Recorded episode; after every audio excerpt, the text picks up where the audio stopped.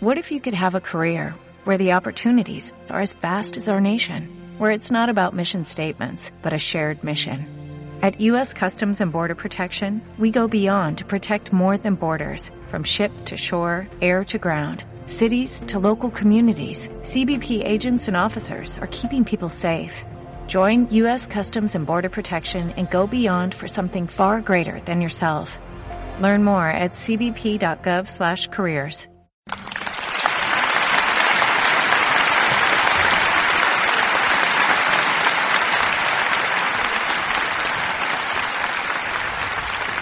Buenas noches, bienvenidos a los premios Oscar. Eh, vemos a continuación, continuación con la nominación al eh, mejor Oscar eh, Suertation. Su- Suertidos, suer- suerte a todos. Eh, nominados son Alex Mateo, Jordi Mira y Feeling. Y eh, the winner nomination is David Bernal.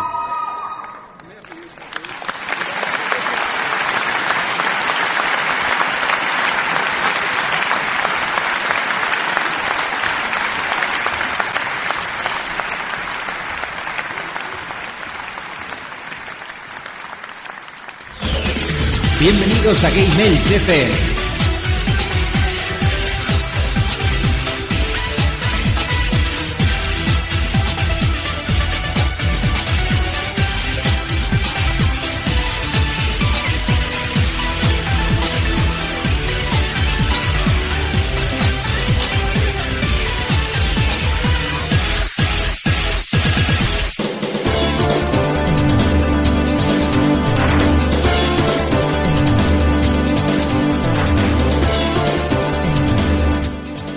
Buenas noches, ¿qué pasa? Aquí estamos una semana más con Game Elch FM. Un programa muy castizo hoy, así por eso vengo yo con acento andaluz, porque vamos a hablar de la tierra y, y del producto nacional. ¿A que sí, Gonzalo? El producto nacional. Nacional. Ah, semanal.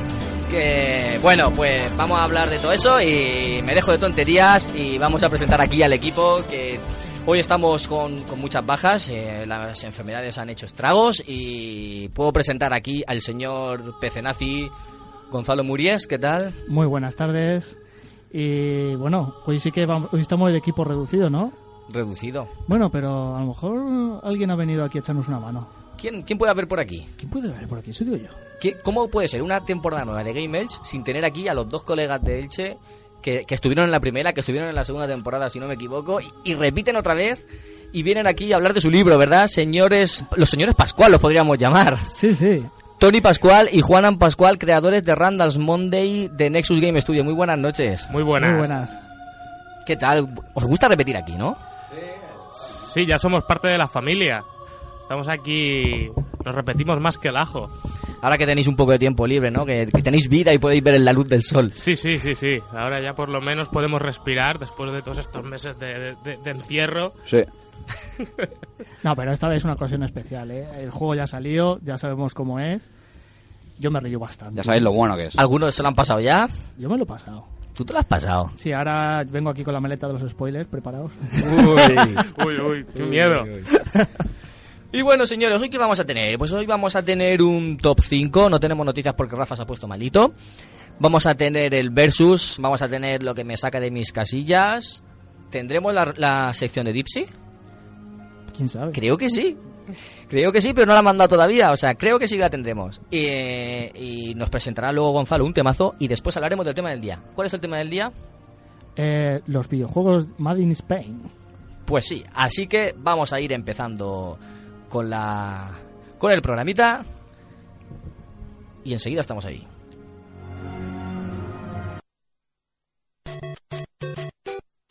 Nuestras formas de contacto son facebook.com barra GameElch, twitter arroba.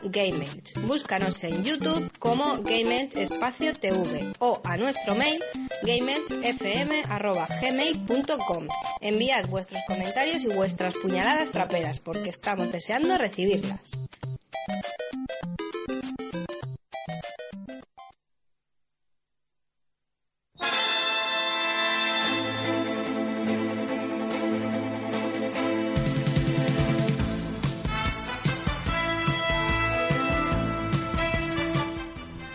Gonzalito, ¿nos traes tú el top 5 esta semana? Sí, Venga, como adelante. a falta de Rafa voy a hacer un top 5 bastante bizarro, pero me, va a encantar ponerlo. Venga. es top 5 juegos donde aparecen tortugas. A mí, yo cuando lo vi en la escaleta me quedé a cuadros, tío, juegos de tortugas, ¿no? Donde o, donde aparecen tortugas. Ese, ese animal es precioso, tío. Hay que, ti- tiene su- sus grandes apariciones en los videojuegos. Y ahora lo diré. Venga, coméntanos. Top 5. En el número 5 he puesto a World of Warcraft Mist of Pandaria. ¿Pero ahí salen tortugas? Es más, cuando te haces un panda, nada más empezar, te das cuenta que toda la zona de inicio de Mist of Pandaria, es decir, la zona donde entrenas a tu panda para el mundo de Azeroth, resulta que es una tortuga gigante. La isla es una tortuga gigante. ¿Cómo que no sale una tortuga? Claro que sale. Y más grande imposible. Es una isla gigante. Tenía que meter el, el WoW. Es que Gonzalo, si no mete el WoW, no está tranquilo. Sí, a mí, a mí Blizzard me tiene comprado. Pero bueno, es así. Venga, En el, top, en el top 4, eh, bueno, iba, iba a poner Dragon Ball, pero de toda la elección de juegos de Dragon Ball, me, me he saltado la Z y he puesto Dragon Ball Advance, Advance Adventure, que era un juego para Game Boy Advance, que por supuesto, donde aparece la tortuga, que es nada más que el genio tortuga, y su, ma- y su que no me acuerdo cómo se llamaba, la, la, la tortuga esa también que la acompaña. Tortuga, yo creo que era tortuga. Juego precioso que a mí me encantó, me lo pasé varias veces en la, en la Me Game Boy. Advance y es Muy bueno, es sí, muy bonito, es muy sí, bonito. sí, me hacía re- hacía revivir lo que era eh, la aventura original de Dragon Ball. Sí, muy free. Es todo lo de Goku de niño y tal. Sí, sí, a mí me Luego encantaba. sacaron para DS y para Wii, sacaron otro, eh, que creo que era isométrico, se jugaba como el Zelda, tal. Ese no lo probé, pero el de Game Boy Advance me mola mucho. Está- estaba chulo, ¿eh? Mm. Tengo una curiosidad de ese juego que es que había una pantalla que llegabas y te enfrentabas a, a Piccolo Daimao abajo de la, de la torre y tú tenías muy poquita vida y él tenía toda la barra llena. ¿Para qué? Para que te matara, entonces pudieras seguir el curso de la historia. Me quedé a un golpe de matarlo, tío. Me quedé a un golpe, les- le aguanté sin que me diera y estuve matándole y, y me he quedado con la curiosidad de saber qué pasaría si le gano. Yo, yo no lo sé. Eso igual está por ahí por YouTube. Bueno, en, No lo sé, el, lo buscaremos. en el top 3 he puesto a Super Mario Bros. Hombre, y, Eh, y la- muy, y muy bajo lo veo. Y no, pero ahora explicaré por qué. El caso es que, bueno, el enemigo de, de, de Mario, esas tortugas que habían de todas clases, tortugas que andaban, tortugas que volaban, tortugas con martillo, el propio Bowser con su concha, Los Koopa. exacto. Es decir, en mi top 3 he puesto a Super Mario Bros. en el top 2 he puesto a, bueno, las tortugas ninja, Hombre, evidentemente. hombre. Y de- ¿Pero cuál de ellos? he puesto el- bueno, TNG, Mutant, Ninja. El Turtles in Time. Turtles in Time, Turtles Time. El mejor. Puse este porque me gustó también porque salió uno de mis personajes favoritos que era Buster Stockman, el, el hombre mosca, ¿os acordáis? Oh, Lo sí. odiaba, me tío. encantaba. sí, sí. Me acuerdo yo que cuando era pequeño vi el mu- ¿os acordáis esos muñecos de ninja? sí, vi sí, el de. Buster Stockman Mi y, vecino lo tenía. y lo quería. ¿Te lo compraste? Mi madre no me lo compró porque Menos decía mal. que el muñeco de una mosca no entraba en mi casa. Yo me fui jodido en mi casa. Tu madre es inteligente. Qué sabia. Y en el número uno, top 1, evidentemente tenía que estar Discworld o también conocido como Mundo Disco. ¿Por qué? Oh. ¿Salen tortugas ahí también? Sí. Sí, es más, el mundo de Mundo Disco o de Discworld, todo el mundo estaba encima de, la concha de una tortuga gigante, que era un mundo entero, que, que era una tortuga que viajaba por el mundo. Y el kit de la cuestión de la aventura era que investigaban si la tortuga, es decir, donde estaba el mundo encima de su concha, era hembra. Porque si era hembra, imagínate si co- encontrara un- una tortuga macho y quisiera parearse. Eh, sería fin del mundo. bueno, si has visto alguna vez dos tortugas aparearse, ya, ya entenderás Ah. por qué. Y esa aventura gráfica, bueno, aquí a nuestros invitados. Ca- Cabe aclarar que la tortuga tiene encima cuatro elefantes. Sí, Exacto. Una sí, tortuga con sí. cuatro elefantes encima que sostienen el mundo. Sí, sí, sí, Exacto. sí. Yo esa imagen la he visto. O sea, no he jugado al juego, pero esa imagen la he visto. Claro. Sí, es que creo que está basado en algún rollo de mitología hindú o alguna sí. historia rara. Qué curioso. Pero vamos, un clásico de Terry Pratchett y sus ideas de olla que, Sí. que eran- que Me encantan las ideas de olla, tío. Como este top 5. Muy bien, pues aquí cerramos el top 5 de esta semana.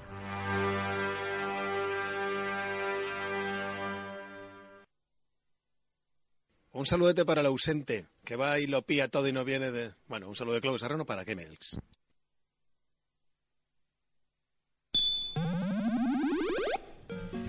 Bueno, vamos a pasar a, a un bloque en el que vamos a hablar con, con nuestros invitados. Vamos a, a parlotear aquí un poquito y ya no entrevista, ¿no? Porque eso suena muy personal, pero vamos a, vamos a charlar un poco, vamos a, a hablar de, de ese juego, de las impresiones, de cómo les ha ido, de qué, de qué saben ellos, de, de la difusión, de las críticas que ha recibido, si son positivas, si son negativas y un poquito todo eso. ¿Te parece bien, Gonzalo? Me parece perfecto. Bien, ¿y cómo empezamos? ¿Por, por dónde? ¿Qué les preguntamos o qué, o qué, quieres, qué quieres comentar tú?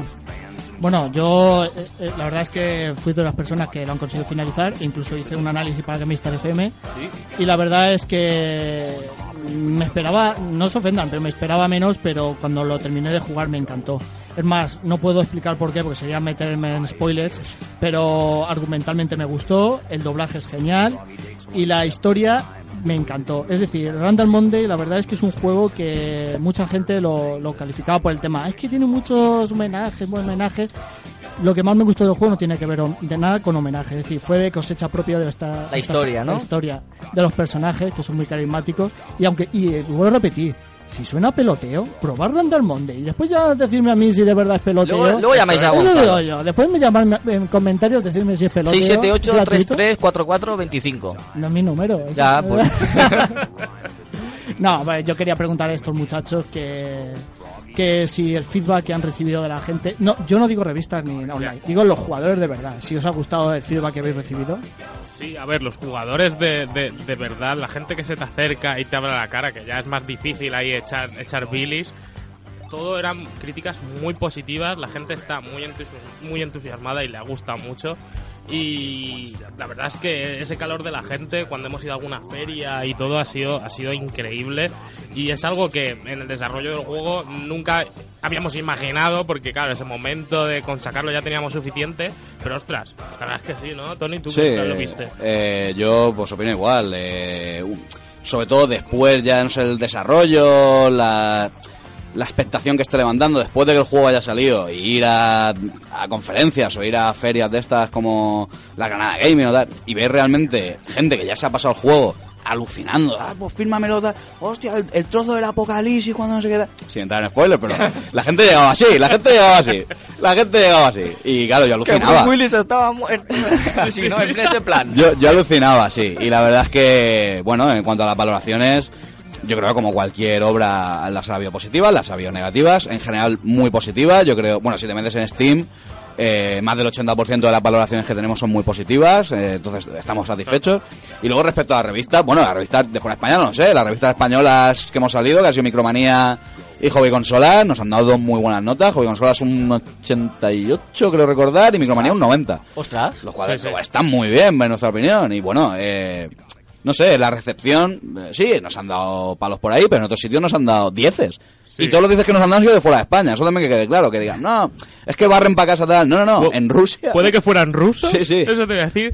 En Rusia, Rusia. En Rusia Pepe, con amor. O sea, los rusos, madre mía, los rusos. O sea, nosotros nos encanta que le gusta el juego a todo el mundo, pero jamás hubiéramos imaginado que a los rusos les iba a molar tanto. ¿Por qué no? No, no, No, son, son personas como Ya, ya, nosotros. pero- son personitas. Ya, pero como la que, cultura que nos venden case más baratas, pero son personas. Nosotros creíamos que estaban muy ocupados con- grabando cosas raras desde el coche, no tendrían tiempo de vivir. Pero sí, sí, juegan a Randall Monday y les mola mucho. Mira, en Rusia se ha vendido mucho y se ha pirateado mucho también. Bueno, bueno, eso también, eso, eso, eso. eso también. Si pones Randall Monday en Google, eh, te salen varias páginas rusas de descarga, saben bastante. Pero bueno, no, en eso no entremos porque sabemos que toda esa gente Bueno, eso es lo al normal, eso es lo normal, sí. No pasa nada, esa gente pecadora no pasa nada. Pero bueno, hablando de los fans, una de las cosas que más hemos alucinado es todo el feedback que se ha generado Twitter y YouTube que se han creado hashtags de el otro día se creó un hashtag de queremos más Randall Monday y, y lo petamos Sí, sí. o sea cosa cosa alucinante decir bueno acabamos de terminar el primero déjanos respirar y ya nos pondremos con otro sí eso Gente pidiendo merchandising, gente pidiendo percha pato, la percha pato. La gente- pe- pero yo leí por ahí que a lo mejor salía algo de eso. Yo he visto fotos de gente haciéndolo. sí. Yo he visto fotos de gente haciéndolo. Yo no ¿Podéis, sé- co- ¿Podéis confirmar que se está pensando en sacar una línea de percha, plato, percha pato extensible? ¿Tenemos exclusiva en Game Edge? Estamos hablando con, con Emilio Tucci, con... No sé, ya, ya, estamos, estamos viéndolo ya, ya- ya veremos. Yo Hemos quiero- visto hasta cosplays. ¿Y Randall Monday 2 va a salir o no? Eh, yo creo que es muy pronto para, para hablar Sí. de Random Monday. A ver, que a nosotros nos gustaría, yo creo que está claro, que, que alguna idea tenemos rondando nuestra cabeza. Cla- claro que sí. ¿Que se puede hacer un anuncio oficial dentro de poco? No, porque estamos aún en- en- en- con la resaca del lanzamiento y yo creo que es muy pronto. ¿Tú ya. sabes, Juan, ¿sabes lo que sería la hostia? A ver, sorpréndeme. Una precuela con la vida del vagabundo. Uh, ostras. Bueno, pues, Bueno, bueno, mira, pues no, van- no por ahí los tiros, pero casi. pero casi, ostras, casi, está cerca, David. casi, casi das en las Ey, madres. ey, ey, ey. Pero en 3D. Eh, eh, está la posibilidad de hacerlo en 3D y para Oculus. Sí, sí. En primera persona. en primera primera persona y para Y Oculus. con ojo. físicas de envidia, por supuesto, ¿no? Por, su- por supuesto. por Y que supuesto. tengas, aunque seas Randall, tienes tetas para poder mirar el escote Física. si miras para abajo y Algo, tal. algo que hemos echado mucho de menos es la física Sí, de sí. pecho. La física de las tetas en el dedo de la se la Bueno, curran mucho y a nosotros se nos fuera- ha criticado por eso. Fuera de bromas, eh, yo sí que miraba el escote de la camarera cuando iba transformándose. Eh, El ¿Se transforma la bajando. Fea? Sí, Bueno, vuelve. luego va. buenísima. Spoiler alert. Yo Pero alert. Gonzalo, tío. Mira, yo lo digo en serio, ¿eh? Esto va en serio. Si algún día en el mundo de los videojuegos estos chicos no consiguen triunfar, en el cómic erótico tendrían... Tiene una mano Y los lo dice en chavales. serio. Lo está diciendo en serio, eh. Gracias. Ahora ya sabemos que la camarera da para tocamientos. o no sé, ya veremos. Sí, sí, sí. ¿Te la sí. fo? La jodo. Es más, Bien, está, bien está. no Eh, quiero decirlo, para el pero futuro. sobre eso hay otro otro tema en la historia del juego. O sea, tú estás pensando ya en un spin-off de, del, del vagabundo y la camarera. Eh, la camarera no, porque como es, es, eh, después de- yo digo de la transformación. Antes de la transformación es Es muy fea, es, es muy fea. Ah, respecto al vagabundo, el vagabundo encierra muchos misterios Sí. que igual se resuelven en una precuela y tal, pero, Pero, es como lo, lo que ha dicho Juan, ahora mismo estamos tan de resaca con Randall Monday. y, y también otro eh, bueno y también molaría saber de- el pasado de Alan, tío. Me gustaría saber ¿Quién es pasado de Alan? Alan, ¿Quién es Alan? eh, trabajaba para Lucasfilm. ¿Quién es Alan? Alan es un hombre que está en un psiquiátrico con un pelo verde, un tutú rosa y que grita ¡Alan! ¡Alan! Yo tengo una duda. Porque no sé si se sabe al final o si se podría saber. Será un spoileraco del, del copón. Y si podréis sacar una historia alternativa. El compañero de piso, tío. Me tiene intrigado. bueno, ¿Se sabe algo a lo largo del juego, Gonzalo? Sí. Vale. poco, poco a poco. Vale, vale. Vale. Es que, tío, me intriga mucho el, el tío ese. Mortimer. Ese, Mortimer, Mortimer. Mira, solo sé que un gruñido era no y dos gruñidos sí. O era al revés. O era al revés. Eh, o las dos cosas. Sí. Nunca está muy claro. Eso lo dice Randall, ¿no? Que es muy grande el juego, la verdad, es divertidísimo. A mí, la verdad, le gusta, otra pregunta me gustaría decir: el, gui- el guion, mira, quítase gráfico y música, de la verdad, el guion, ¿quién lo Pero ¿Cómo que quita gráficos y el gráfico es de lo mejor? El guion de vosotros El guion lo dos. escribimos el nosotros. guion es nuestro, el, sí, el- sí, el guion es brutal, eh. Gracias, joder. No, en serio, de verdad. No, pero por, por eso te digo que aunque recibimos críticas buenas o críticas malas, lo, tú por ejemplo, nos dices, el guion es bueno, tal. Joder, hemos recibido muchas críticas de gente que dice que el guion es muy bueno. Incluso gente, coño, Jeff Anderson ha supervisado parte del guion, incluso ha metido algún chiste que otro. Jeff Anderson es un tío que ocurre en Hollywood, con gente de primer nivel. Donde grabamos el juego, eh, el, el director de doblaje, Mark, es que ese tío ha doblado juegos para Activision, para Electronic Arts, para Ubisoft, flipaba con el guion también, nos decía, el guion este es oro puro. Esta. Sí. Entonces, eh, es lo que quiero decir, la satisfacción nuestra en ese sentido es tal que Sí, sí. si luego vemos alguna crítica negativa que dice, pero es que el guion no me gusta dar el rollo, mira, mm, me da igual que a ti Bueno, guste, para, gustos los colores. Claro, tío, para gustos los Claro. colores, tío. No, No podemos condenar a todo el mundo, pero, Pero está- estamos muy satisfechos. muy orgullosos, La verdad sí. es que hacía tiempo, porque yo he probado juegos muy buenos, buenos, malos, tal, tal, hay de todo un poco, pero hace tiempo que con un juego no me hinchaba a reír, de verdad. Pues eso es lo que también buscábamos, la Sí. verdad. Siempre lo decíamos también en las entrevistas. Se ha perdido mucho el humor en los juegos. eh, Antes, joder, las aventuras gráficas de LucasArts eran comedias jugables. Era como ver una película de risa o como ver... Y eso en los videojuegos ya Ah, se ha perdido. Matt, hostia, otro personajazo. Es el personaje favorito de, de- de Jeff, que es el que ponía voz de Randall. Me dijo, mira, el personaje favorito mío es Matt. O ¿Cómo, sea, cómo- es- cómo era ese, eso? Eh, El, volcano Matt. Una fiesta no es fiesta, sino está eh, bautizado por el volcano Matt. O sea, Sí, esa sí, frase Joder, es que al final le hemos dedicado muchísimas horas al guion y, a pulirlo y solo en sí es- siempre estábamos muy orgullosos de, de- de esa parte. Y un poco luego el- con los gráficos también. O sea, hemos dado lo máximo en todos los lados y hemos tenido la suerte de poder prácticamente hacer todo entre, entre, entre Tony y yo. Que eso es un poco el, el- el- el gran reto de Randall Monday que muchas veces fuera parece ser que, que no se ve, que dicen, "Bah, es- hombre, Daedalic, es un juego más de Daedalic comparado con el de Ponia rollo. ye, que en el de Ponia trabajan 50 personas y aquí, y aquí Lo han hecho hemos entre seis o siete. Lo hemos hecho entre 6 Como personas. Y, y otra pregunta, vosotros habéis tenido, me he dado cuenta que cuando, por ejemplo, Randall Monday, ¿no? Es así bastante eh, animación, ¿no? Sí. Pero a la hora me he dado cuenta de que cuando, aparte de la broma y tal, es que tiene mucho contenido adulto, la verdad. Tiene, hay escenas que la verdad es que es un poco de película gore. y la verdad es que tiene, y ot- y ot- y- bueno, pero me, me dice, Joder, por- ¿lo dices por el amigo de él? eh, sí, la verdad es que, que cierta- en ciertas partes del juego me sorprendía como una persona, bueno, no quiero spoilear mucho, pero Pero ya lo dijeron ellos. bueno, Bueno, dijeron que hay una persona que todos los días le pasa algo, ¿no? Sí, Sí. Vale. Es muy original cada día, ¿eh? Es más, la cadena de productos, ¿qué era? Wondermat. Wondermatic. Wondermatic, sí, sí, Eh, sí. Es una, eh, da, da muchas sorpresas. Yo no sabía que se, se fabricaba tantas cosas. Eh, con, Pero- con respecto al gore, lo que a mí no- nos daba precisamente Alemania, que eran los Exacto, distribuidores. Eso voy a decir que como, como esa- sus aventuras gráficas de Adelic solo- normalmente suelen ser más suaves, ¿no? Sí. Pero si habéis tenido algún problema o algo. No, Tenemos un más 16, ni siquiera creíamos que íbamos a tener un más 18 y al final Sí. ha sido un más 16. No, en, respecto a Dalek, la verdad es que en ningún momento nos dijo nada de, que nos cortáramos, nos dieron carta blanca, hicimos lo que nos dio la gana. Es más, luego eh, se, incrementó un poco el gamberrismo, por así decirlo, porque al pasarle el guion a Jeff Anderson y hacer su adaptación al inglés, eh, algunos chistes no funcionaban por, por problemas de localización y él metió su- sus propios chistes que se que, iban que la mayoría eran muy chungos. iban- La, la mayoría eran muy fuertes. que, que eran muy fuertes y algunos los dejamos y rollo, "Ah, esto, esto mola. Y subimos un poco el nivel. Yo creo que ahí Sí. subió el En realidad, y- yo, eh, a base de pasarme el juego testeándolo y tal, al final, eh, fijaros la próxima vez que alguien se lo pase, o sea, alguien no se lo ha pasado y se lo acaba pasando, me he dado cuenta que a lo largo del juego cada vez hay más tacos. O sea, el- en el primer capítulo apenas hay un taco dos, tal, y en el último capítulo hay, parece casi una peli de Tarantino. Hay un montón de tacos en casi todos los diálogos, ¿vale? Tam- También es cierto. Y bueno, pero salió, salió solo, Sí. la verdad, eso es así, es fue orgánico. También es cierto que cada, cada capítulo se vuelve vez más loco y más estresante para los propios personajes y de ahí un poco que cada vez estén más más, Más desquiciados. más desquiciados. También era algo que hicimos a posta porque digamos que jugamos mucho con, con las distorsiones espaciotemporales, con esos bucles y llega un momento en el que sin entrar en spoilers todo deja de- todo se vuelve muy loco hasta que ya al final prácticamente todo todo pierde su sentido y ya y ya se colapsa, pero sí. doy fe de ello. Sí, ¿verdad? Y No hay que alterar la realidad. Qué, qué lujo, ¿no? En la predisposición de Jeff Anderson y, y- y cómo se involucró y cómo aportó y todo eso.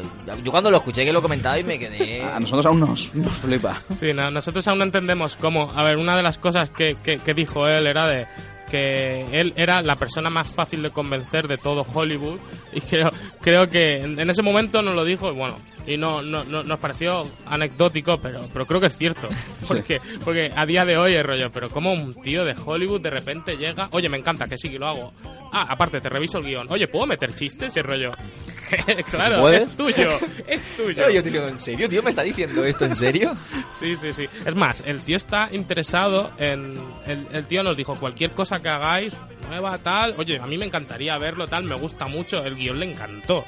Entonces, bueno, está muy predispuesto y ya, la verdad es que Jeff Anderson para el proyecto ha sido, por lo menos para nosotros, un apoyo y, algo, vamos, que, que creo que no se hubiera podido pagar con dinero, aunque lo hubiéramos tenido, que tampoco era el caso. Una cosa, ¿habéis, ¿habéis pensado como Robio y hacer una serie de animación o algo así? Eh, no, no, no, no, No, no, no, no, no, O algún corto o algo, porque vosotros sois venid de los cortos de Sí, animación. Entonces, sí. seguro que habéis pensado algo. eh, no nos lo han ofrecido, pero si viene Robio, yo firmo. Sí, sí. Hombre, si viene alguien a poner la pasta, se hace. Ni siquiera un minijuego de los escu- escupiñajos. Es que me, hu- me hubiera gustado jugar más a eso. Ya, mira, fíjate. Una, una app para el móvil de, de, de Sí, escupir. para, para el móvil, tío. Sí. Tú imagínate una serie tipo South Park, pero con, con los dibujos de, de Random. ¿no? A ver, A ver. hem- hemos visto muchos comentarios de gente en web, blogs y tal, diciéndolo. Decir, si esto fuera una serie, a mí me encantaría, yo la vería, tal. Claro. Sí. Para nosotros eso, joder, es, es un honor, ¿vale? Pero claro, eh, a ver, en realidad, si recopilas todo el material que hay en el juego, todos los diálogos que hay, ahí da para hacer una temporada entera, una serie. O sea, quiero Sí. decir, hay mucho material. Pero, claro, nosotros no damos abasto, ni tenemos la capacidad, ni tenemos. eh, vamos, eh, la- la- en fin, no, no, no podríamos, no podríamos. Gonzalo, aparte. aprende que te contratan. si nos pusieran un estás- ya estudio de animación. estudiando, ya si estás nos- estudiando. Si, tu- si tuviera que ser como South Park, que Trey Parker y Matt Stone se encargan de los guiones y ya está, y los demás hacen el trabajo de animación y tal, pues sería sería cojonudo. Pero me parece que No. tendríamos que pringar nosotros. tío. Yo creo que sí. Por hacer como Telltale Games, solo sacar un capítulo y, y ir prometiendo cosas. y ya. Sí, sí. Un capítulo cada tres meses, ¿no? Claro. Sí, y a, y a recopilar dinero. Pues bueno, yo creo que ha sido bastante productivo, ¿no? Sí, me ha gustado y quería remarcar un tuit que mandaron, creo que fue la semana pasada, un lunes que me levanté, entré a Twitter y ponía Hoy es el día de la marmota y es lunes. El universo te está diciendo que juegues a Randall Monday. Sí, sí, sí. Buenísimo, buenísimo. Y verdad. Es que era verdad que era el día de la marmota. Sí, sí, sí. Sí, la verdad es que sí, pero es un gran juego, la verdad. Y bueno, ah, y, y decirle que, bueno, uno de los componentes de Gmail, Dipsy, eh, tiene la edición física, nos la enseñó, ¿eh? Menuda edición, qué edición más guapa, ¿eh? Es cierto, sí, estamos, estamos encantados con la edición física y, jolín, la verdad es que es una pasada porque nos recuerda, un poco nos retrotrae a, a esos años 90 con- cuando los juegos en PC venían en caja, joder. eso Cuando, Pero- cuando no te lo descargabas de. Pero, ¿y eso, ¿y eso que tomaste la decisión de hacerlo DRM free? Porque eso hoy en día, ostras, es, es chungo, ¿eh? Ya, a ver, sé que es chungo. También creo que Daedalic trabaja, trabaja así, o sea que tampoco es cosa. Eso lo decidieron Pero los lo, lo, alemanes. lo viste con buenos ojos vosotros? Eh, lo vimos con buenos ojos, con ojos quizás de, de novatos, lo vimos bien. Ahora a lo mejor. Ver, nosotros, a nosotros hay que tener en cuenta que aparte de que todo eso nos pillaba de nuevas porque no teníamos experiencia en ello, nosotros ahí tampoco tomábamos decisiones. Sí, nosotros siempre hemos dicho que nu- nunca nos han impuesto nada en cuanto a tema creativo, nunca nos han parado los pies, nunca nos han tal. Pero luego también es verdad que otro tipo de decisiones de ese tipo, incluso de precios, de tal, ahí él y yo ni pinchamos ni cortamos. Ahí hay gente que ha puesto el dinero, que tal, que son los que deciden. Entonces ahí también mucha gente nos llega ahí en la canal Game y tal. Hostia, pero ¿y por qué? Y el rollo, tío, yo... ¿Y no tenéis aquí para vender? No tenemos. Esto se encarga otra gente. Nosotros nos hemos encargado de hacer el juego. Luego ya el tema de distribuirlo y tal son otros, tío, los que pinchan y cortan y bueno. Pero bueno, estamos satisfechos. A mí me ha gustado. Yo tengo ahí mi edición física también, ahí la más de... sí, la verdad, para el precio que ha salido es genial, ¿eh? Tú piensas, Gonzalo, que, que DRM Free hace que lo conozca más gente. Es su primer juego y a ellos les interesa casi más que los No, conozca la sí. gente a, a recaudar por ese juego, ¿no? Sí. Sí, yo mismo soy cliente de GOG.com, que, que vende los juegos con DRM Sí. free. Pero claro, yo como son desarrolladores y a veces una- un- este, este juego, el Randall Monday, por ejemplo, yo he ido a un par de charlas de ellos y ellos mismos lo han dicho, le- les ha costado cinco años de su vida Sí. poder completarlo. Claro, es, una persona es celosa a la hora de, de, de venderlo, de, de qué forma de venderlo. Porque puedes hacer todas las copias piratas que quieras, regalarle a los amigos y todo a lo mejor ellos les sienta mal. Ya, ya. la mía es de Steam, ¿eh? yo, no, yo no regalo nada. Eh, doy fe porque he visto los logros y eso, y, y eso está bien. Me faltan logros, tío. ¿Estuviste en la FNAC con ellos? No, eh, ah, bueno, la- la- cuando fui a verlos, eh, Juana está afeitado, por cierto. Eh, fui, a, fui a Alicante a la Camon, ¿no? Sí. Que me dijo un amigo que iban a presentar un juego de unos chicos de Elche. Y hostia, un juego más chicos de Elche. Eso ya era algo increíble para mí. Y fui a verlo y nada, y, y nos presentaron ahí unas diapositivas, el juego, y la verdad a mí me encantó. La Ah, pero verdad. fue antes de conocerlos y todo.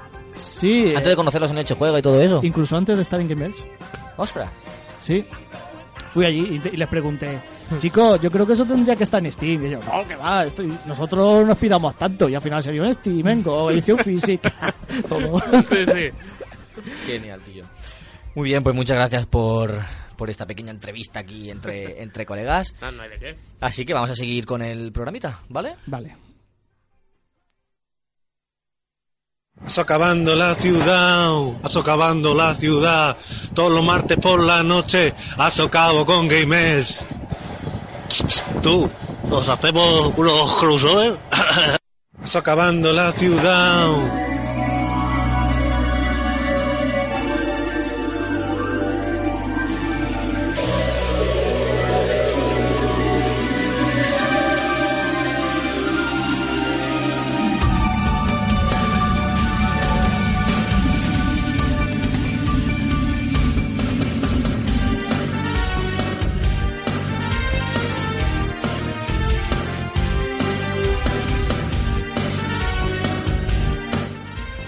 Bueno, esta semana, como lo tenemos aquí a Cachito eh, y Gonzalo ya ha hecho el top 5, no me apetece a mí hacer el versus y se lo voy a decir aquí a, a- a los invitados. ¿A quién?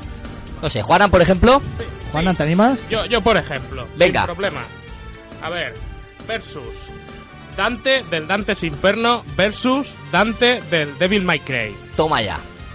¿Con cuál os quedáis vosotros? Hombre.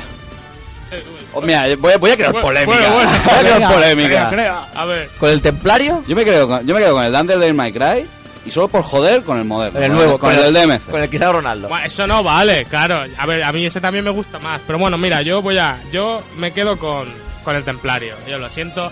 A mí, a mí el Templario me gustó mucho, sobre todo las cinemáticas. Madre mía, qué cinemáticas Sí, sí. tenía ese ¿Qué juego. par de cinemáticas salían cada Sí, dos por sí, tres? Sí, sí, sí, madre mía.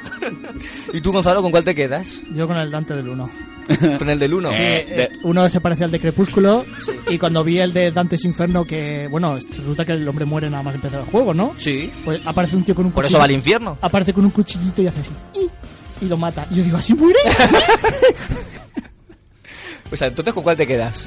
con Dante del Macray 1. ¿Sí? Del 1. Del 1, del 1. Yo de los Dantes clásicos de esos me quedo con el del 2, aunque el 2 es el peor del My Cry. El Sí, diseño sí, que tiene en es el el 2, peor. con el chalequico negro ese, la chaqueta roja, a mí es el que más me gusta. De hecho, tengo una figurica de ese, de ese diseño.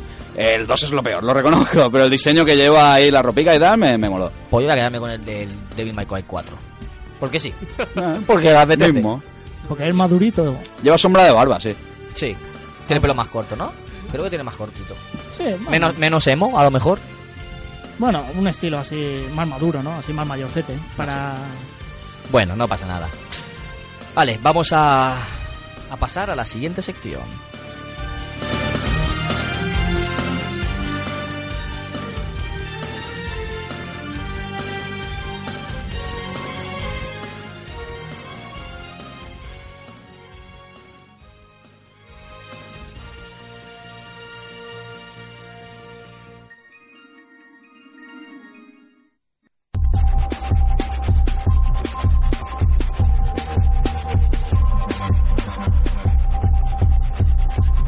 Hey tío, ¿qué pasa? Lo que te da la gana. ¿Cuál es tu comentario de la semana? Aquí presentamos la sección del comentario de la semana y para ello tenemos a Chupacharcos que viene como siempre a traernos el comentario. Muy buenas Chupacharcos. Habla al micrófono, por favor. Hola, muy buenas. Has venido justo en el momento. Eh, sí, he venido en el momento indicado. porque Ha- ha- se has me ha hecho venido un poco tarde. para tu sección. Pero bueno, me voy a saltar un poco el comentario de la semana. ¿Por qué? Porque tengo que comentar mi desengaño amoroso ¿Qué ha pasado? con Tordo. Chan, chan, Chan, chan. Porque ha resultado que ocurre lo típico que te ocurre en la discoteca, que ves a una hembra potente, y te acercas y echas la mano al pantalón ¿Y notas algo? y notas algo. Y de, de momento, en el, primer momento dices, hostia, me da igual. Vamos a seguir para adelante. Pero ya cuando ves que la tiene más grande que tú, ya echa para atrás. Pues eso me ocurrió. Tordo, Tordo es su nombre. Tordo es su nombre. Oh. No, ya Pero, no. pero sigue, le sigue guardando cariño, ¿no? Yo siempre, siempre le guardo cariño y lo tengo en, en mi corazón. En tu corazón. Muy bien, pues nada. ¿Nos, nos lees los comentarios de la semana? No, es que... Sí, sí, están ahí en la escaleta. Ay, es que me pillas aquí. Es un comentario, pero ¿y por qué pones dos? No- Eh, Gonzalito. Eh, Gonzalo, te, te odio. Pues bueno, eh, uno es de eh, Fenillator, eh, un gran seguidor de nuestro programa. Y es, cada día oís a más y sorprendéis con los invitados. Hacéis, no, hacéis que lo pase, que, haz- uf, hacéis que pase lo que pase. Joder, es que estoy un poco disléxico. Está tío. nervioso hoy el Sí, sí. chico. Hacéis que pase lo que pase en el día, escuchando, eh, se olvide todo. Gracias a, to- gracias a todos. Y luego también tenemos el de Héctor Sánchez MTS, no sé de qué será el MTS, tendremos que descubrirlo. Le, Eh, le preguntamos desde aquí que nos diga sí. qué es su, segundo apellido. ¿Cuál es? Eso, pues bueno, pone, buen programa señores, un saludo desde tierras madrileñas, seguir así. De Madrid, tío. Un saludo, un Sí, saludo, siguen Héctor. desde un Madrid, saludo. o sea, es un, un O sea, orgullo y una frontera. satisfacción. Ya llegamos a Jaén de Fenillator y a, y a Madrid de Héctor. Madre mía, muchas Y gracias. aquí a Nueva York. Vale, entonces. Eh, la sección de, de Dipsy. Vamos a darle paso. que de verdad me saca de mis casillas. No, todavía no. Espérate un momentito y ahora la, ya vendremos. Vamos a pasar a la sección de Dipsy.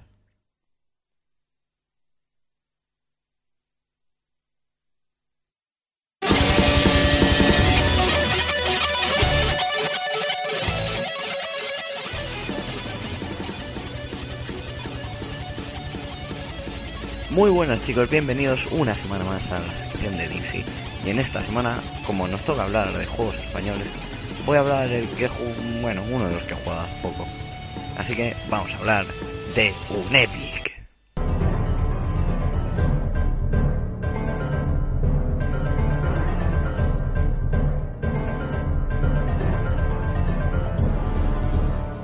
Lo primero de todo, cuando digo reciente digo que lo jugué en verano, así que espero que no se me hayan olvidado muchas cosas. Whatever, creo que ya es hora de empezar a hablar de este auténtico juegazo, mm, hecho casi en su mayoría por una sola persona, lo cual se nota en esa estética a veces un tanto ruda, pero muy lograda a decir verdad. Ojo, y esto no es malo, porque el juego al fin y al cabo es lo que quiere ser. Un juego que se toma toda su historia con humor y que, bueno, tiene una dificultad más que aceptable, cosa que no se puede decir de muchos juegos hoy en día. Eso sí, por favor, jugadlo en difícil, ni se os ocurra tocar fácil y normal. Es demasiado fácil. O al menos esa es la sensación que me dio. Bueno, volviendo a lo de que se toma con humor la historia. Por favor, es un tío que va al baño a cagar o a mear en una partida de rol con sus amigos y aparece en un mundo de fantasía. Por favor, hay algo menos serio, sobre todo constantemente con esas numerosas bromas sobre, bueno, mierda, mecheros y, como no, retretes. Esto es acompañado por el gran doblaje de Paxa. Eh, sí, Enrique Colinet, uno de los desarrolladores de Jagger, esa empresa que nos ha traído juegos como Spec of the Line y que ahora está trabajando en Death Island 2. Pero al fin y al cabo, este toque de humor es lo que le da la esencia al juego, seamos realistas. Y bueno, creo que nos toca hablar ya de su jugabilidad. Esta destaca por ser eh, bastante ruda en ciertas partes, caracterizada por movimientos muy lentos o animaciones también bastante lentas, los cuales son un gran problema a la hora de enfrentarse a los numerosos enemigos que nos encontraremos a lo largo de las mazmorras de este gran castillo. No obstante, consigue que la sensación de avance se haga bastante placentera y no sé, al menos esto me dio unas buenas sensaciones, cosa que pocos juegos hacen. ¿Verdad Dark Souls 2? Pero no es culpa mía, es porque faltaba Miyazaki. Que te calles. Tus excursas no me sirven para nada. A todo esto, llevo casi tres minutos hablando del juego y creo que todavía no he dicho ni siquiera qué género es. Ay, pobre de mi cabeza. Bueno, un Epic se trata de un RPG en scroll lateral en el cual trataremos de avanzar a través de una serie de mazmorras que eh, nos mantienen encerrado en un castillo. ¿No os suena de algo, verdad, Castlevania? No, que va. Pero bueno, creo que vamos a dejar eso por hoy y ya vamos a despedirnos porque esta semana quiero lanzaros un reto. Sí, exacto. Y ese reto es que al primero que ponga en comentarios de iVoox el nombre del desarrollador del juego y ya, y su Twitter para que me pueda poner en contacto con él, eh, le regalaré los tres primeros juegos del Humble Bundle de Star Wars. Sí, exacto, son 79 céntimos, pero oye, menos de una piedra y son tres juegos en Steam. Si subo el marcador, siempre vale la pena. Así que ahora sin mucha más dilación me despido y hasta la semana que viene.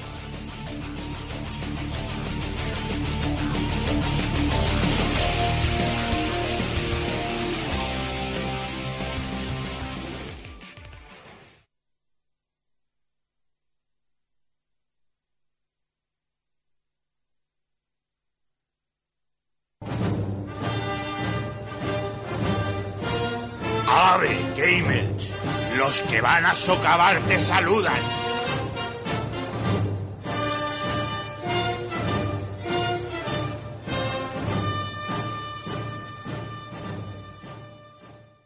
Ahora, lo que de verdad me saca de mis casillas.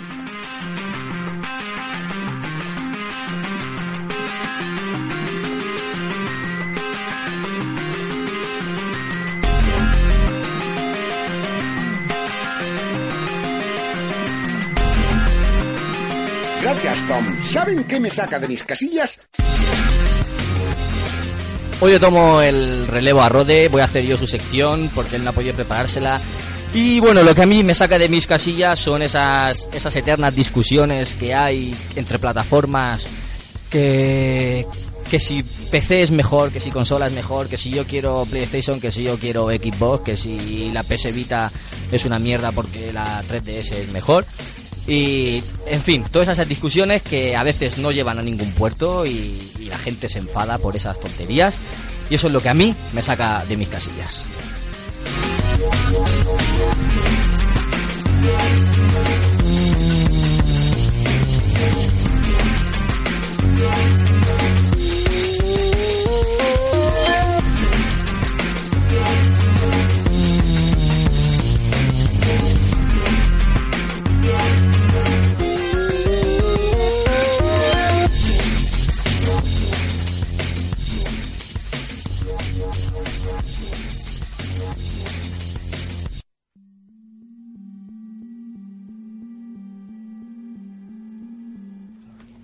Esta semana os traemos otro vídeo de, nuestro amigo Cristian, de su canal Go Go de Gamerin, y nos va a traer un análisis esta semana de un juego retro, pero no retro. Es un juego retro porque es de PlayStation 1, pero no es retro porque ha salido hace poquito en una edición remasterizada. Hablamos, como no, de Resident Evil HD Remaster. Sí, y además de, del 1, o sea, él, él mismo sacará en vuestro vídeo to- casi todas las versiones que ha venido de esa primera parte de Resident Evil, que son muchas, creedme. Sí, sí. Y, y- y nos hablará un poco de cada una de ellas. La verdad es que es un, un vídeo muy recomendable. Tiene, las tienen físicas todas. O sea, todas las versiones que salieron de, de ese 1. Hasta del DTS. Sí, justo, justo, es increíble. Eh, el vídeo lo hemos subido a, nuestro canal, lo podéis ver allí, en el suyo también. Buscadle Go Go de Gamerin en YouTube. Y os dejamos aquí con el, con el audio de ese vídeo.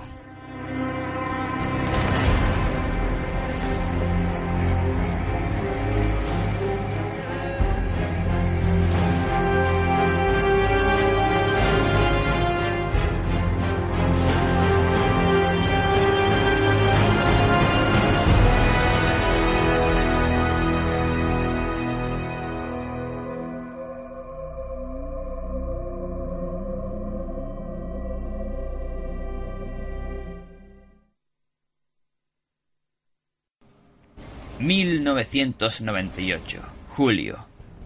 Bosque de Raccoon. Así en 1996 empezaba Capcom con su gran y popular juego Resident Evil. Juego que empezó lo que sería el despegue de los survival horrors.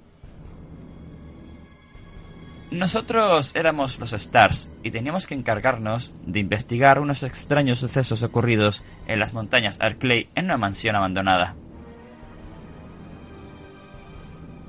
Chris Redfield, Jill Valentine, Barry Barton, Alper Wesker, Rebecca Chambers deben adentrarse en la profundidad del bosque de Raccoon para así encontrar la mansión Spencer y ser testigos del terror que se desata en esa misma mansión.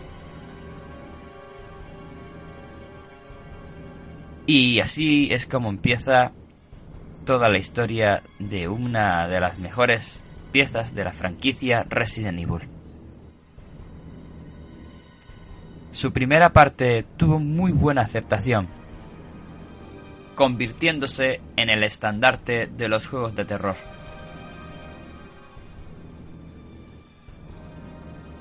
En el año 2002 apareció lo que sería su remake, el mejor remake que se ha hecho hasta ahora de un videojuego. Resident Evil Remake para GameCube. Potenció todo lo que tenía la entrega original y mucho más. Aparte de ello, incluyó novedades como enemigos evolutivos, alguno que otro nuevo, más puzzles y más zonas.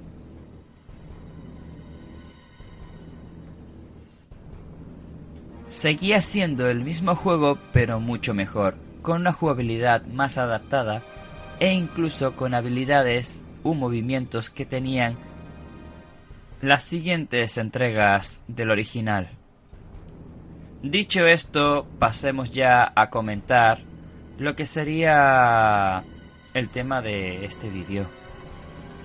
Ahora, en este año 2015, a comienzos, ha dado de por sí una nueva oportunidad a la saga, la mismísima Capcom que ahora mismo no es amor de todo el mundo.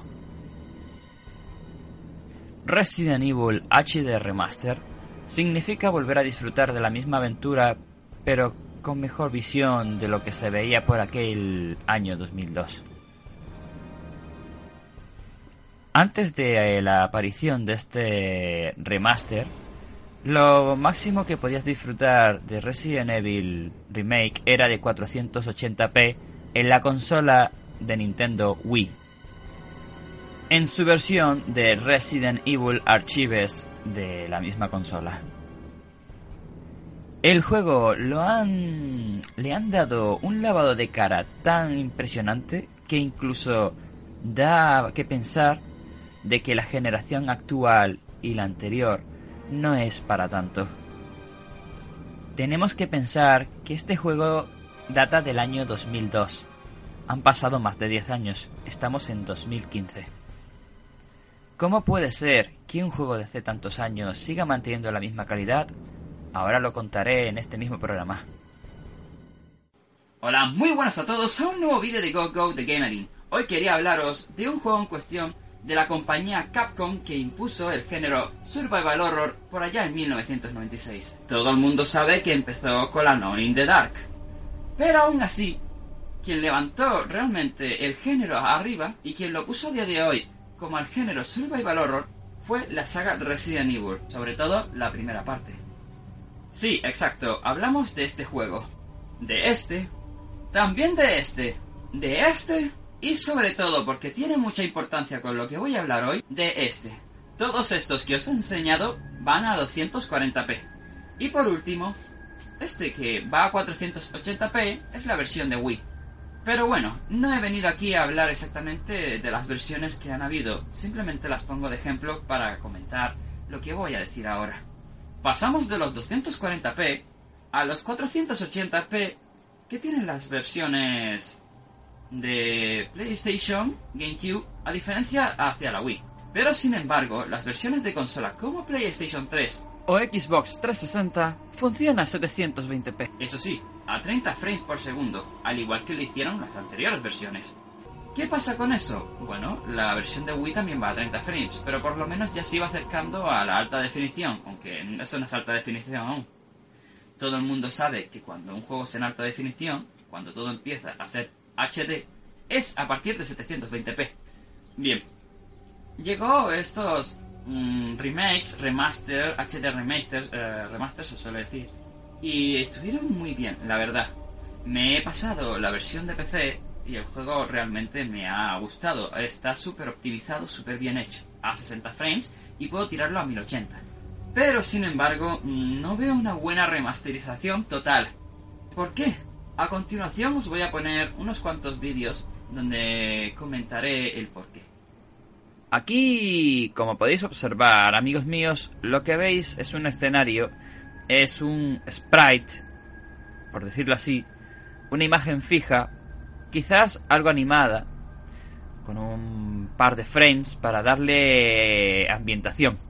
¿Qué pasa? Pues que este tipo de escenarios en 480p o 240p se veían cojonudamente. Pero luego al estirarlos a 720p, al agrandarlos, lo que pasa, o a 1080, lo que pasa es que eh, se ven, la verdad, que dan el cante.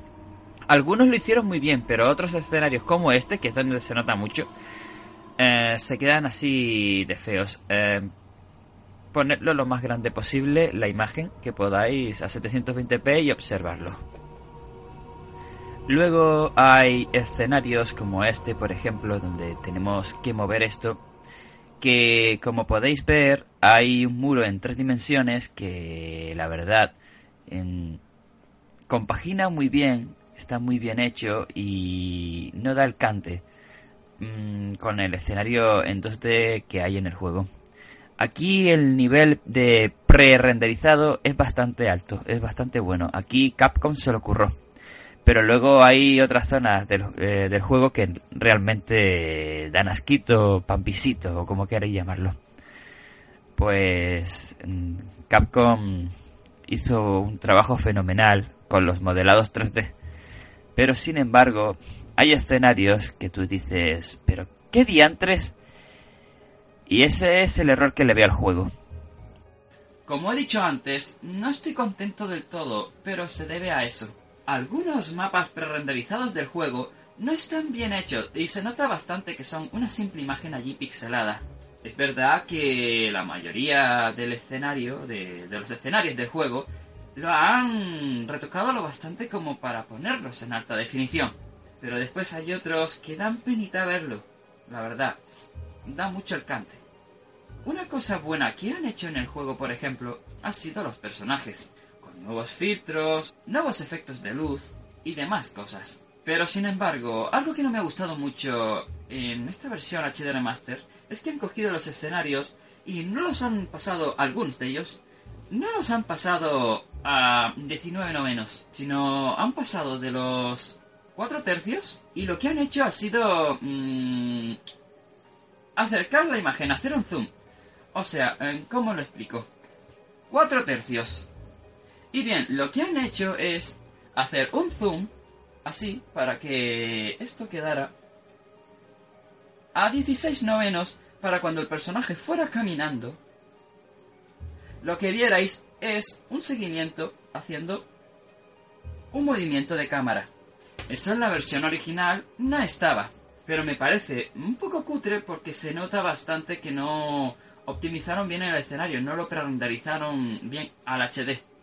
Es lo único que me molesta de este juego. Pero por lo demás, ya sabéis a qué tipo de juegos no, nos encontramos. Nos encontramos con un pedazo de survival horror que deja en pañales y en vergüenza a Resident Evil 5 y 6. E incluso diría que la cuarta parte también. La cosa es mm, que a partir de la cuarta parte mm, el juego cambió demasiado. No llegó a gustarme del todo, sobre todo mm, cuando lo ves en la quinta y sexta entrega. ¿Qué pasa con eso? Ah, pues muy simple. Si recordáis la cuarta, la quinta y la sexta entrega, los enemigos te aparecen por todas partes. La cosa es que si los matas, em, parecen piñatas. te dan vitalidad, te dan munición y dinero. ¡Viva!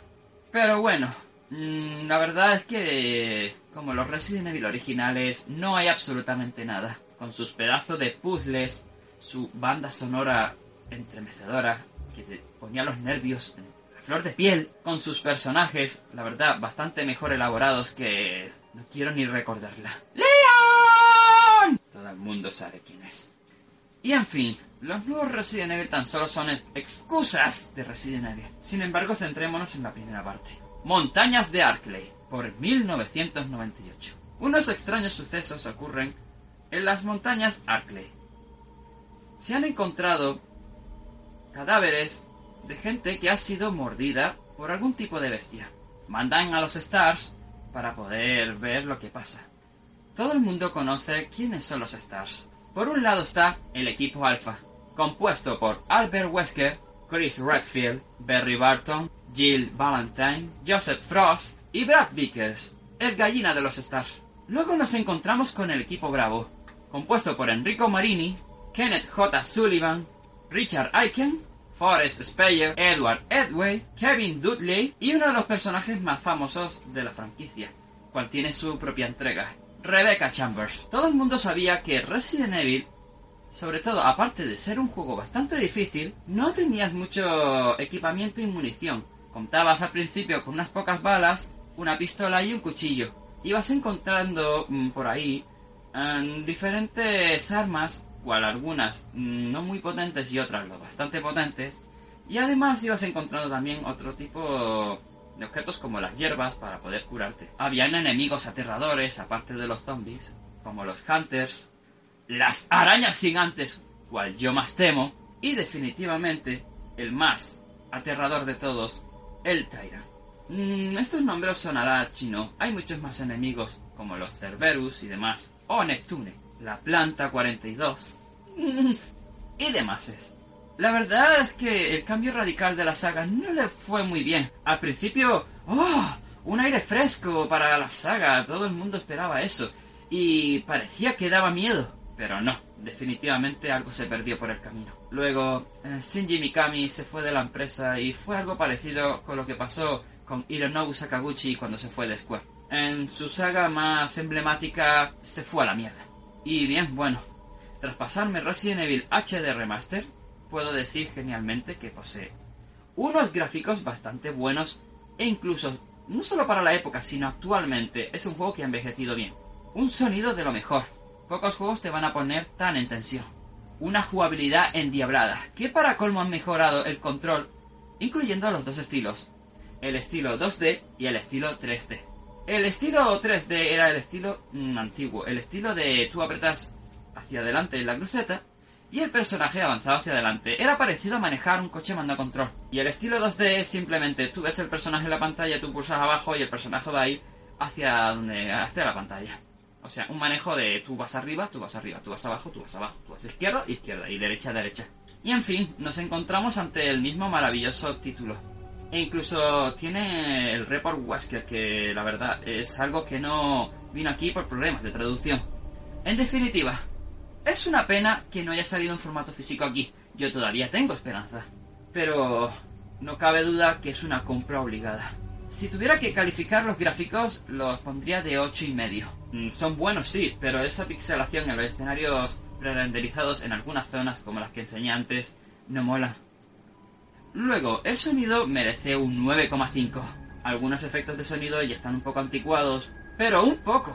Realmente es- son muy buenos y la música es excelente. La música no hay pega alguna. La jugabilidad le doy un 9 gracias al nuevo control. La verdad, se lució ahí la Capcom de hoy en día. Y por último, solo me queda cualificar que el global del juego se merece un verdadero 9. Es infinitamente mejor que Resident Evil 4, 5, 6 e incluso el Revelation, que fue para mí el mejor que ha salido de este tipo de nuevos Resident Evil. Echo de menos, la verdad, la antigua dificultad de los Resident Evil de antaño. Pero bueno, al menos han tenido la buena idea y la decencia de sacar este re- remaster. Dentro de poco puede que veamos Resident Evil 0 de nuevo aquí. Eso la verdad me gusta mucho. Y en fin, en definitiva, un juego, una obra maestra, un triple A, que pese a haber aparecido en el año 2002 y ser un HD remaster, se ve muchísimo mejor que muchos HD remaster de a día de hoy. Es un lujazo jugarlo. Y realmente lo recomiendo con todo mi corazón. Resident Evil es una de mis sagas favoritas. Y la verdad, no haríais mal en pillaros esta versión. En- si podéis esperar un poco, a lo mejor la sacan aquí, no lo sé. La verdad, no hay nada confirmado. Es muy posible que saquen Resident Evil 0 aquí. Yo espero que hagan una especie de pack con el 0 y el 1 en formato físico. Es posible que lo hagan por el precio. Pero juegos como Infamous First Light mm, costaban simplemente un poco menos de 20 euros y llegaron a salir en formato físico. Veo una tontería por parte de Capcom que todas sus revisiones en HD de la saga Resident Evil no lleguen a salir aquí. La verdad, no sé a qué están esperando. Llegó a salir Umbrella Chronicles y Darkside Chronicles en PlayStation 3. Llegó a salir el HD de Resident Evil 4 y Code Verónica. Sin embargo, aquí no vemos ninguno, solamente en formato digital. ¡Odio el formato digital! Tanto que nos quieren sacar las perras y por algo que realmente merece la pena, no lo hacen. La actual Capcom es una mierda, así lo digo. Pero se han lucido en sacar este remaster. Y en fin, esto era todo. Espero que os haya gustado el vídeo. Este vídeo va por los chicos de Game LX. No, la verdad, son un amor. Deberíais de mirar sus podcasts y demás en su página por el mismo nombre. www.gamelx.com Todo junto. Os animo a que veáis y escuchéis sus podcasts. Y en fin, esto es todo. Nos vemos hasta la próxima. ¡Chao! ¿Creías que esto había terminado? Yo te voy a dar motivos para que compres Resident Evil HD Remaster. ¡Hijo de puta! Corre, sube, cuidado con el ácido. ¡Puedo entrar! ¡No! ¡No! ¡Hijo de puta!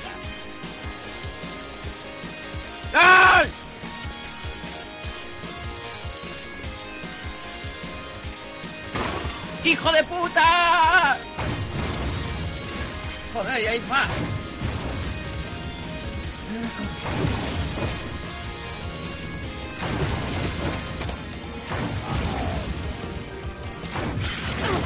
Joder.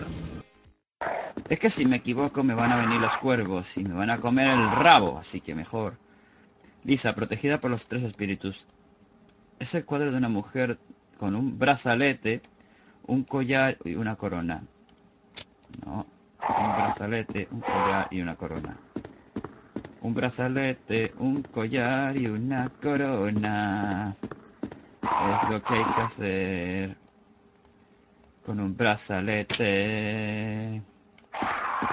Ahora hay que buscar un collar. Bien, y ahora ah, una corona. Fácil.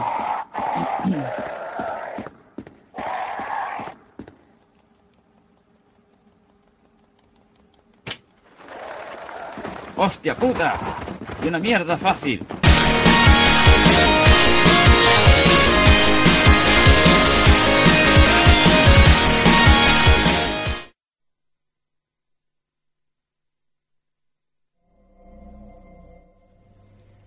Y antes de pasar al tema central, que ya nos va comiendo el tiempo, Gonzalo nos va a presentar el temazo de esta semana. Bueno, para el temazo y, y para este programa he traído Castel, de Castlevania Lord of Shadow, eh, Haunting Path de Oscar Aurujo, de, de la primera parte de los Lord of Shadow, esto, este spin-off de los Castlevania.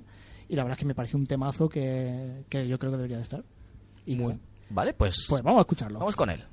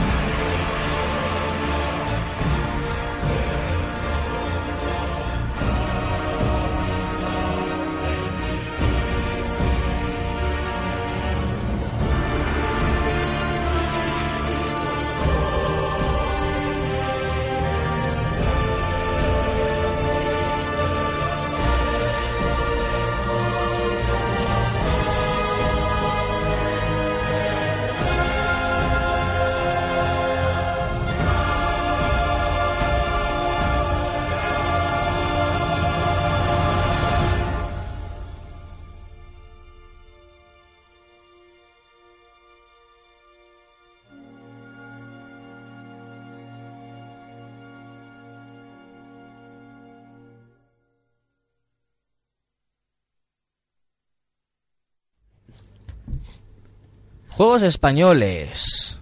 Juegos que, como bien decían ahora fuera de micros, fuera de nuestro país a veces no están tan bien considerados. No, no ocurría lo mismo en la, en la edad de oro del software español, porque en esa época los juegos, no sé, la gente no miraba tanto de dónde venía, dónde se hacían los juegos, simplemente los disfrutaban y, y ya está, se limitaban, se limitaban a jugar, a pasárselo bien, y ni siquiera terminaban muchos de esos juegos, porque algunos eran tan complicados que ni, siquiera, ni se podían terminar. Pero hoy en día, eh, tanto los españoles como otros juegos europeos eh, parece que estén mal vistos. Y, eso no es así. O sea los juegos también gozan de, de mucha calidad aunque no tengan tanto presupuesto como los japoneses o como los americanos pero también tienen gran calidad. Hicimos un programa de debate entre juegos occidentales versus juegos orientales y de la lista que dio Gonzalo la mayoría de estudios eran europeos tenemos alemanes, tenemos polacos, tenemos franceses, tenemos españoles, todos haciendo juegos muy potentes. Los de CD Projekt, ¿de dónde son? Polonia. De Polonia. Eh, o sea, tenemos eh, en Europa muchos muchos desarrolladores, muchas empresas potentes haciendo grandes juegos. Rockstar, mucha gente cree que son americanos, Rockstar son escoceses de toda la vida de Dios. Fíjate. Pero mucha gente cree que son americanos. Y de hecho ahí funcionan bien porque yo creo que los propios americanos creen que son Yo americanos. pensaba que eran americanos. Son fíjate. escoceses. Sí, y, No, no la, sabía. y Lionhead Studio, los de Fable y todos estos, en Inglaterra. Son británicos, ¿eh? Por eso. Pero en España concretamente también tenemos grandes estudios y bueno, aquí el más conocido es Mercury Steam porque Sí. ha trabajado con Konami últimamente. Pero no nos olvidemos de esos estudios que había antes como Dynamic Multimedia o como Opera. Opera eh, y cómo cuál era el otro que, que no me acuerdo ahora. Había uno que era Alcachofa Soft, que me acuerdo que se llamaban así. No coña. ¿Toposoft? Sí, sí, bueno, Toposoft, por supuesto. Toposoft, claro, y, y había otro también muy conocido que luego lo, luego lo comentaremos. Eh, Péndulo, Péndulo Studios. Ese era, Péndulo Studios. Studios. Studios. Que hicieron grandes joyas y, la gente a lo mejor habla ahora de esos juegos y no sabe que, eran españoles. Simplemente eran juegos que jugaban y se lo pasaban bien y ya está. Y por eso nuestro amigo Gonzalo quería traer ese producto patrio que, tanto ha disfrutado, que tanto le gusta y que goza de tanta calidad, ¿verdad, Gonzalo? Sí, porque aunque parezca increíble, el software español en materia de videojuegos ha tenido tanto pasado, tiene, ah, tiene presente, incluso futuro, que hay muchas propuestas que están por venir y muchas han pasado por Kickstarter, otros AAA, porque Mercury Steam ahí está aún ahí que dice que van a sacar algo, ya veremos, De miedo, seguro. ya veremos. Ya Pero. Castlevania parece ser que no, ya se va a terminar, creo. Pero bueno, ya veremos. El caso es que yo, eh, bueno, quería, ya que hemos traído aquí a los chicos de Randall, y ya hemos hablado un poco de Randall, ellos también son gamers, aunque no lo parezca. Pero mucho. Sí, y, por- y qué demonios, porque nos, que nos ayuden un poco a, deba- a hablar sobre esos juegos españoles que siempre nos han gustado. Yo, por ejemplo, me eh, empezaré yo primero. Y, por ejemplo, eh, aunque no lo- aunque la gente no lo crea, ante Mercury Steam, ante el, fa- el famoso Castlevania Lord of Shadow, hizo un videojuego que a mí la verdad es que me encantó bastante. Y fue el estreno de su motor gráfico propio, que fue el, creo que el Mercury Engine, creo que era. Que era el Cliff Barker Jericho Sí. De Codemasters, distribuido. Pues este juego era, era está, digamos, diseñado, el guion y todo, por Cliff Barker, que quien no lo sepa, eh, hace, bueno, es el creador de varias sagas de, de, de gore, de películas de terror de estas de mucho líquido rojo, como a mí me gustaba en aquella época. Creador de Hellraiser. Y- exacto, gracias por chavármelo. Porque ahí va a decir ahora, chicos, su saga más famosa era Hellraiser. no, no pasa nada, Tony. Y el caso es que estos, eh, estos chicos pues, nada, intentaron dar forma en ese videojuego a, a las ideas enfermizas de este señor. Y nada, y, y un juegazo total, la verdad, muy bueno. En su época es verdad que no llamó tanto la atención. Se le dio una caña innecesaria. A mí me flipó ese juego. me a mí me encantó, me la encantó. verdad, eh, fue alucinante, sobre todo esas partes, por ejemplo, que habían, había no solamente era pegar tiros, como tenías que llevar varios personajes, con cada uno con habilidad. Y muy diferentes. Sí, muy diferentes, como la asiática esa de la katana. ¿eh? Me acuerdo yo cuando tenías que pasar por un rincón todo pequeño, oscuro y, y chorreaba algo. Mm. Yo creo que era sacre, no sé. Y daba mucho cague, tío. Y digo, hostia, un juego de primera persona. Y las criaturas, muy al estilo de Hellraiser y todas abominaciones, muy bizarro, muy loco. Y que para cuando salió el juego, visualmente a mí me parecía una pasada. Yo Sí, me ponía sí. con, el fran- con la francotiradora a hacer zoom en los otros personajes, ver bien los detalles. tal. No tenía nada que envidiar el Mercury Engine este al Unreal Engine 3. Vamos, yo, yo lo veía y flipaba. Digo, Eh, sí, Tony, es. tienes razón, ¿eh? Es que Es que el motor gráfico encima era, era también propio suyo, en serio. Que, con, con el que después ya hicieron la demo esa para Castlevania Lord of Shadow. Bueno, no, no se llamaba Lord of Shadow, era... Sí, era, era solo los Osados, no era Castlevania, pero al final... Y al final eh, metieron es- el, con calzador el Castlevania, pero bueno, salió bien, ¿no? Sí, sí, sí, yo creo que sí. Y otro juego que me encantó, bueno, si, si no lo, habéis jugado a los comandos, Hombre, para mí el Commandos 1 es pff, de lo mejor que he jugado en Sí. PC en mi vida, ¿eh?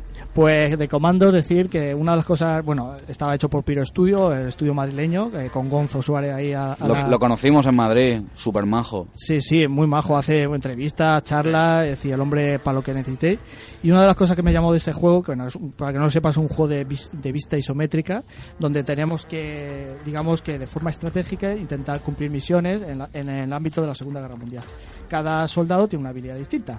Y a, y a donde quería llegar es que, quitando la habilidad de las manos, que normalmente se lo suele asociar al tema de los juegos con dificultad, era el tema de decisiones totalmente quirúrgicas, es decir, tenías que ser un auténtico Estratega. estratega brutal para pasarse, porque eh, que no lo sepa, ese juego- esos juegos tenían una dificultad tremenda, ¿eh? ¿Os acordáis vosotros? A ver, yo me lo pasé dos veces, dos veces en su día, y cuando se lo dije a Gonzo Suárez dijo, una mierda, no se lo creía, dice dos veces, Es que digo yo- que sí, hombre. Yo tampoco me lo creo. Y me dijo, y me dijo, y el 2 no, y el 2, mira, el 2, siempre hablo de Comandos 1, el 2 no lo pude jugar porque no me tiraba ya en el PC, porque me dieron muchas cosas en 3D, escenarios interiores poligonales que podía girar la cámara, que tal, y ya no me iba. Pero el 1 me flipó. Sí, ya- yo, lo- yo jugué al 2 y yo fui el, el, el Hulu no lo jugué ya porque, porque claro, me gustó el 2, pues fui al 1. Y el 3 ya fue brutal con el tema del tranvía o en, o en el mar con las boyas esas. Y la verdad es que fue un gran juego. Lástima que la cuarta parte Sí, yo no lo considero ni en la saga, la verdad. Cambió tantísimo que...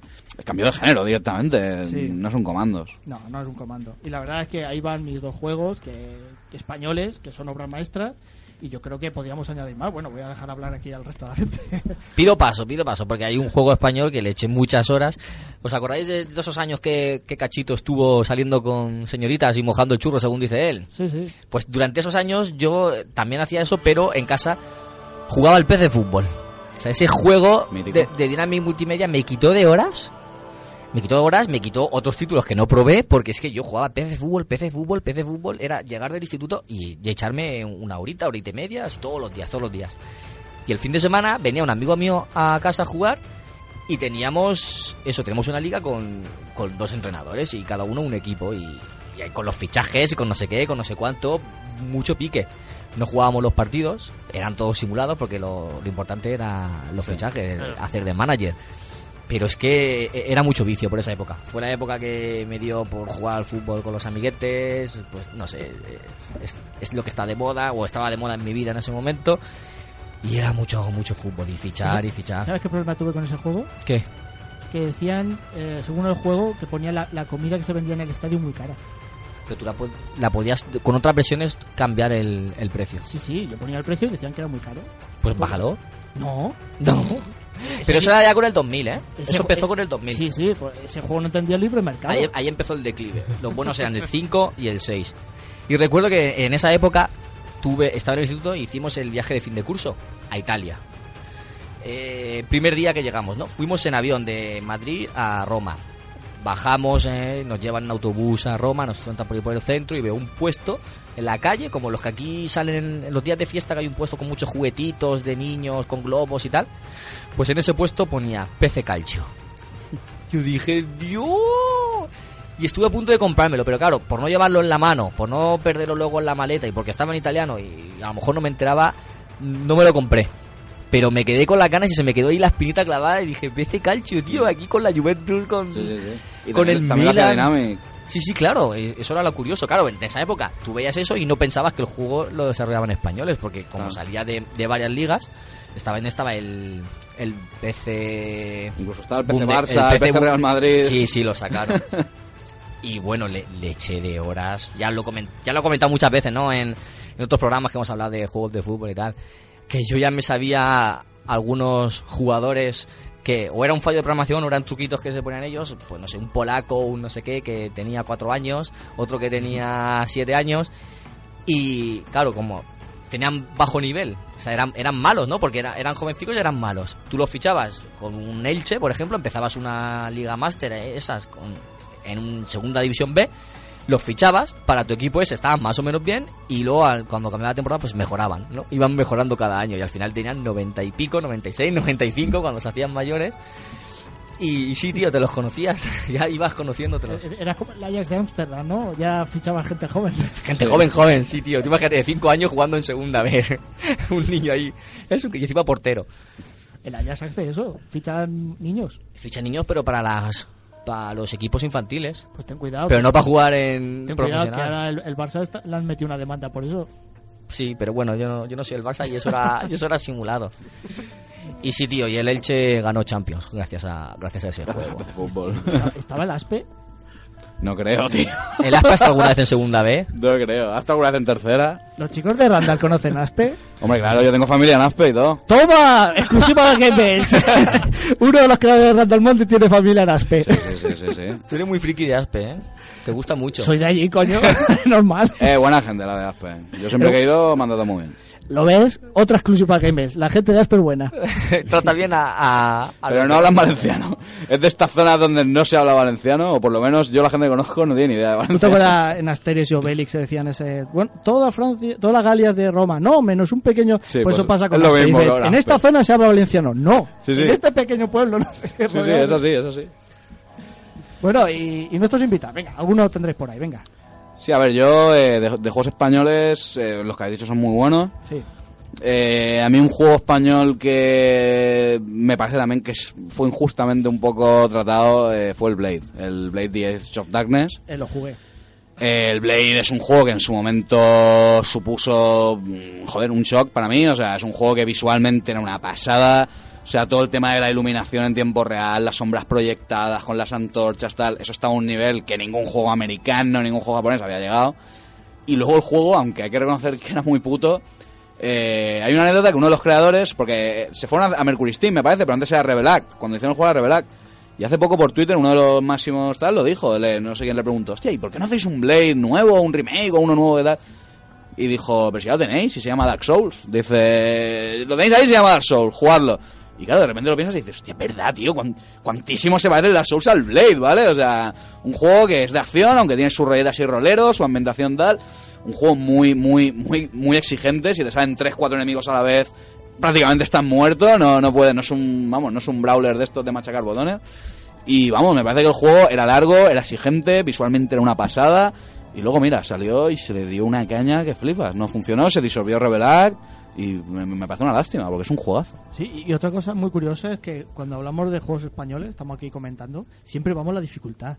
Porque aquí en, en nuestro país nos gusta tanto la dificultad en Eh, esos juegos. No, porque como, como- decía, la, la época dorada del software español, la época de Spectrum, MSX y todo esto, los juegos esos eran imposibles. O sea, y es la mejor época del software español. Yo creo que también tenemos ahí una fama, ¿no? Porque juegos de estos como el, el González, la Abadía del Crimen, tal, la, la, la, la dificultad es legendaria, ¿vale? Sí, Es- para, para, bueno, la batalla de crimen la verdad es que me pilló un poco, no lo jugué no en su época, ¿no? Hombre, claro, yo pero lo, no, pero hay una versión revisada que hicieron. Sí, sí, sí, sí, sí. Y lo jugué para probarlo para este programa y tal. Hostia. La verdad es que yo también me he vuelto blandete, blandete, porque los juegos de antes eran muy duros, ¿eh? Yo, yo estoy hecho ya una castaña ya. Sí. Y encima lo digo por la radio. Sí, es que verdad, te has hecho una castaña.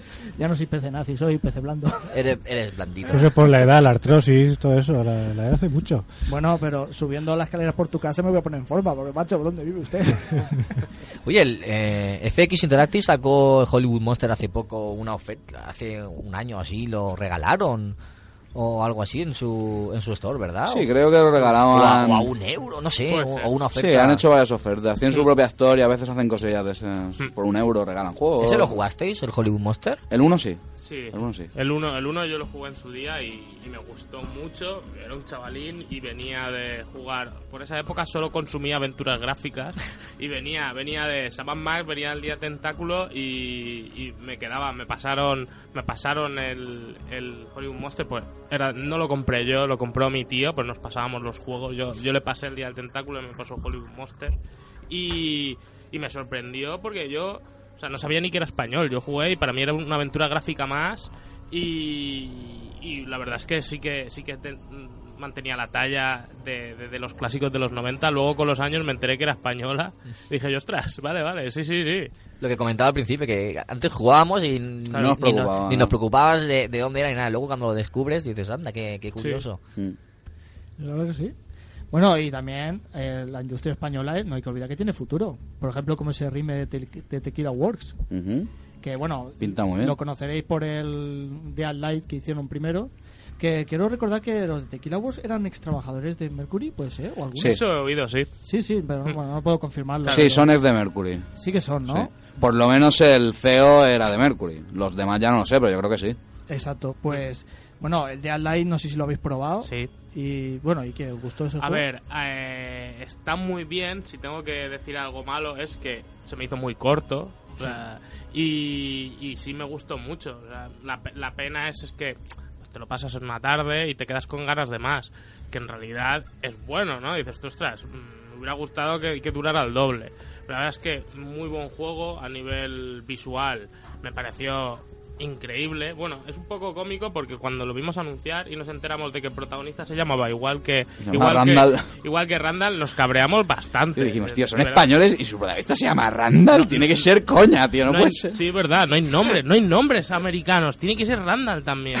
Entonces, bueno, hubo ahí un pique, luego ya Bueno, se, eh, se olvidó. El suyo era Randall con dos L's, cabe aclarar. Sí. Era Es el- Randall. es el jefe de Rode. Eh, pues, a mí me gustó el tema de los puzzles. Bueno, en puzzles. Supone que no, tú no coges una metralleta, ¿no? Y hay un cubo de basura. ¡Oh! Munición para tu metralleta. ¡Qué casualidad! no, eh, tenías que usar puzzles para, digamos, evadir a los zombies. Es decir, eras un Sí. superviviente, recursos limitados, y tenías que hacer agudizar tu ingenio para poder a- avanzar en el tema un apocalipsis zombie. Y la verdad es que esa mecánica me gustó mucho. La verdad, un gran juego y bueno, y también habéis visto el tráiler de, de Rime, su- Sí. su, futura propuesta. Sí, sí, sí, sí. ¿Y qué os parece? ¿Os gusta? Yo me lo voy a pillar cuando salga. Me gusta mucho lo que he visto. Pero no sale en PC. Pero yo lo tengo en la Play... O sea, si me lo compro para Play 4. Ay, Dios mío, que son consoleros. Ah, ¿Qué no. traído A consoleros? ver, mira, me, me compré un... Te, te puedo decir, te puedo decir, Juanan, Yo no. me compré un PC hace dos semanas y ahora estoy jugando en PC algo. Pero yo nunca me he cerrado nada. Yo jugaba en portátiles, jugaba en consolas, jugaba en PC, Está- luego he vuelto a las consolas, luego he vuelto al PC, luego... Donde hay buenos juegos yo juego, yo no me cierro nada. Él, eso es todo él- no lo sabe, pero está haciendo la transición a la Master Race. Así que.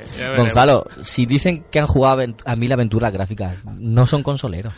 Entonces, entonces, yo creo que hay que ser más democrático en esto de las plataformas, ¿no? Hay que ser lo que dice Rafa, amor. Amor. A ver, que te gusten los videojuegos, no las plataformas, hombre, ¿eso qué es? Eso lo decimos, lo, lo decimos muchas veces nosotros. Tony, te cojo el consejo. Voy a ser más amplio de plataformas. Claro. Yo, de verdad, nunca... Es más, yo he tenido consolas de Nintendo. He tenido la DS, he tenido la Game Boy Advance, he tenido consolas de Sega. Ah, ¿Has tenido de Nintendo? He tenido Nintendo, he tenido de Sega, tuve la Play 2, tuve la Dreamcast, eh, tuve la Xbox 360, también tuve PC. Mira, yo, una consola que todo el mundo tuvo, yo no tuve, fue la PlayStation 1. Yo en la época de la PlayStation 1 yo tenía PC. Yo jugaba al Duke Nukem 3D, tal, mientras Claro. jugaban a la Play 1. Tenía vecinos, amigos que tenían la Play 1. Yo jugaba mucho al Tekken, he jugado mucho a tal. Pero no la tuve nunca, la verdad. Eh, Yo qué sé, yo donde lo que he tenido lo he exprimido. Ahí está. Esa es la filosofía. Claro. Esa es la- eso es lo que, hay que, lo que hay que hacer. Disfrutar de lo que tienes y de lo que puedes tener. Y no ansiar más. Hombre, el Rime, por ejemplo, si no tienes consola, en principio no lo puedes jugar y pinta muy bien. Sí, la verdad es que tiene una estética... Bueno, no paran de compararlo con el tema del Timico. Sí. Porque, claro... Es que no nos engañemos. Claro, como, o sea, como a lo mejor está cerca del lanzamiento de Last Guardian. Chiste malo. Bueno, bueno. No, a ver, esto igual aquí de repente es meter un poco más meter gratuitamente. A ver, a mí me parece un juego bestial. Además, acabo de decir hace un momento, me lo voy a pillar en cuanto salga. Pero me parece un poco contraproducente por su parte negar tantísimo la, la influencia del Timico. Ellos les han preguntado en alguna entrevista, "Hombre, la influencia... No, la influencia Sorolla, el Mediterráneo, tal. Dices, tío, que tienes un póster echado de Colossus ahí, que lo estoy viendo, tío, no me digas que, que no tienes influencia del Timico. O sea, me parece contraproducente porque, Claro. chicos, no pasa nada. Mucho, ju- o sea, para nosotros sería un honor si hiciéramos un juego de ese tipo reconocer, mira, nos hemos pasado en el Timico y en su filosofía de hacer juegos. Hay que claro. saber un poco de, de- de lo que mamas y no, Claro, no y no, está pues, mal. no pasa Pero nada. es que hay que tener cuidado con eso, porque ellos tienen en cuenta. Es que, es que si no tiene nada de malo. Si están estoy- con Sony. Pero estoy de acuerdo contigo. Pero el problema es que, por ejemplo, no sé si habéis jugado o veis, aunque sea el Lord of the Fallen. Sí, claro. El, el- el Dark Souls Claro. hablan- ablandado. Claro, y todos dicen, hostia, es que es como Dark Souls. Se han copiado Dark Souls, qué malos que son. Y dices, tío, si es Eh, pues mecánica. yo en verlo barato me lo cojo. A mí me gustó mucho el Dark Souls. Sé que es igual que un Dark Souls. Me han dicho que un poquitín más accesible, no tan difícil. Chico, el Dark Souls es muy puto. Pues ya está, y con el problema. Y la, ge- pues ese defecto le, le chapó mucho el tema del juego. Bueno, me he ido un poco el tema, pero yo lo que quiero decir que otras fórmulas de shooters y tal, la- las, las copien sin parar, no pasa nada. Es la entrega anual. Pero en cambio, pues un, un- si, si más que haya más que Dark Souls no hay Dar- más Dark Souls, pues Claro. otro estudio te hace algo parecido. Es como si dijera, es que Randall Monday es malo porque es que copia el sistema de aventura gráfica de otro juego. Te queda eh, eh, este tío tira lo de la radio que no, no sabe ni lo que dice. Estoy mirando imágenes ahora aquí en internet y es que tiene escenarios que son clavados, esos puentes tan Claro. altos, Sí. eh, eso- esos bosques así, o, o ya una influencia muy obvia. Por eso Muy, muy negar- negarlo es absurdo. Yo creo que deberían de reconocerlo porque otros estudios además lo han hecho así. Yo me acuerdo cuando salió el Prince of Persia este que no funcionó muy bien, este que lo hicieron así un poco rollo cel shading, Sí. de qué tal. Eh, Ubisoft dijo que se habían basado en el tímico. Dice, hemos hecho el Prince of Persia que creemos que haría el tímico. Que yo creo que no lo harían así. Pero bueno, el juego en lo visual estaba chulo y tal. Sí, y, a ellos, y a ellos no les tembló la mano de reconocer, mira, nos flipa el tímico y nos hemos basado en ellos. Es un casi un homenaje al tímico. No pasa nada, tío. Si además, si estáis con Sony. O sea, los del Rime están, los del Rime están con Sony. Es como, tío, tranquilo, que no te van a denunciar, que son de Sony también, A ¿vale? ver si terminan ellos haciendo eh, el, de, el de las guardias, se primer- se lo pasan a ellos. Eh, el pues, chico, joder, pues sí, porque al ritmo que van los otros, Pues que lo sí, hagan sí, esto. que lo terminen ya, ¿no? El primer tráiler del, del Rime este, aparte para mí fue decir, vale, es la continuación del Ico. O sea, Sí, el sí. tráiler empezaba en la playa, el niño se levantaba, llevaba ahí un palo, iba vestido como el como como el del como el del El de Last Guardian. de Guardian, exacto, y era un poco rollo, vale, es la secuela espiritual, o sea, bendito sea que alguien lo ha hecho y de repente rollo, no. No, no, no, no queremos que nos que, Que nos comparen. asocien. Que también lo entiendo, porque quizás es algo No, es, y que, es y algo tan y que grande seguro, que seguro que el juego tiene cosas particulares y tiene que no está- nadie está diciendo es un plagio. el de-". Coño, si a mí me llama muchísima atención, yo me lo voy a pillar. Pero hombre, la influencia está ahí. Y, en, y en las entrevistas en las que lo han negado he visto pósters del sábado de Colossus. Sí, y es muy. No absurdo. no hablemos de plagio, hablemos de homenaje. Sí. Y ya está. Ya está. Bueno, señores, nos tenemos que ir. eh, La compañía es muy grata. Estamos muy a gusto aquí, pero se nos acaba el tiempo, Gonzalo. Una lástima, quería hablar de, de los clásicos de antes del software español, pero el tiempo es el que hay. Ya te dije que no iba a dar tiempo a hablar de todos, ni de los ni de los actuales, ni de. Pero es que es lo que pasa, que soy un ansioso y me, emociono poniendo temas y ¿qué, voy a hacer? Bueno, no pasa, una paliza aquí en la puerta de al lado y ya aprenderé la lección. Pues sí, pues sí. Pero también puedes hacer una cosa.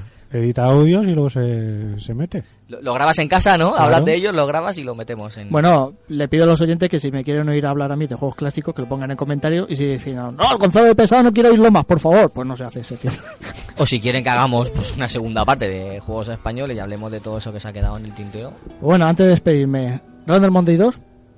Random Monday 2, pues, Próximamente. próximamente. ¡Ay! ¡Exclusivo para que me... ¡Confirmado!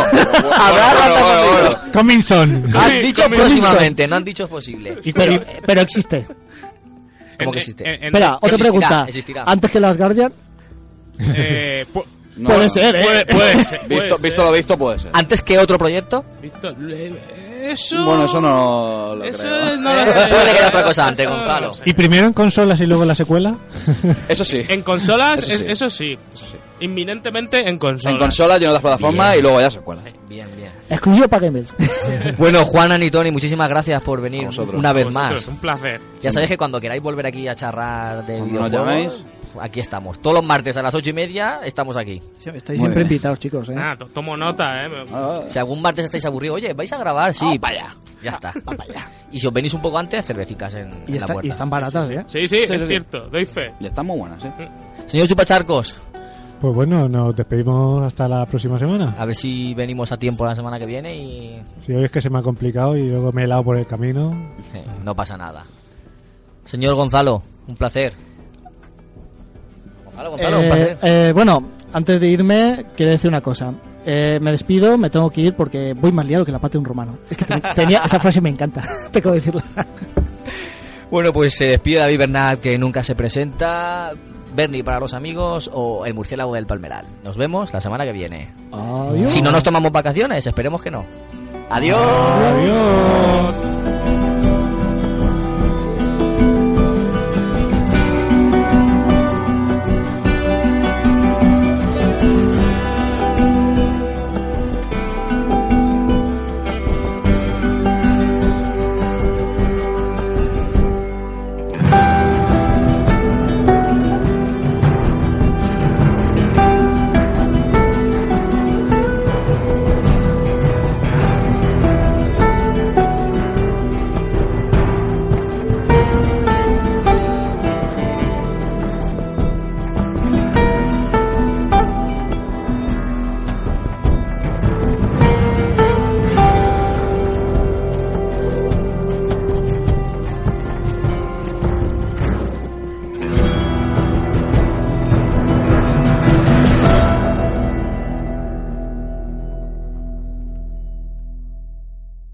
Sayonara, baby.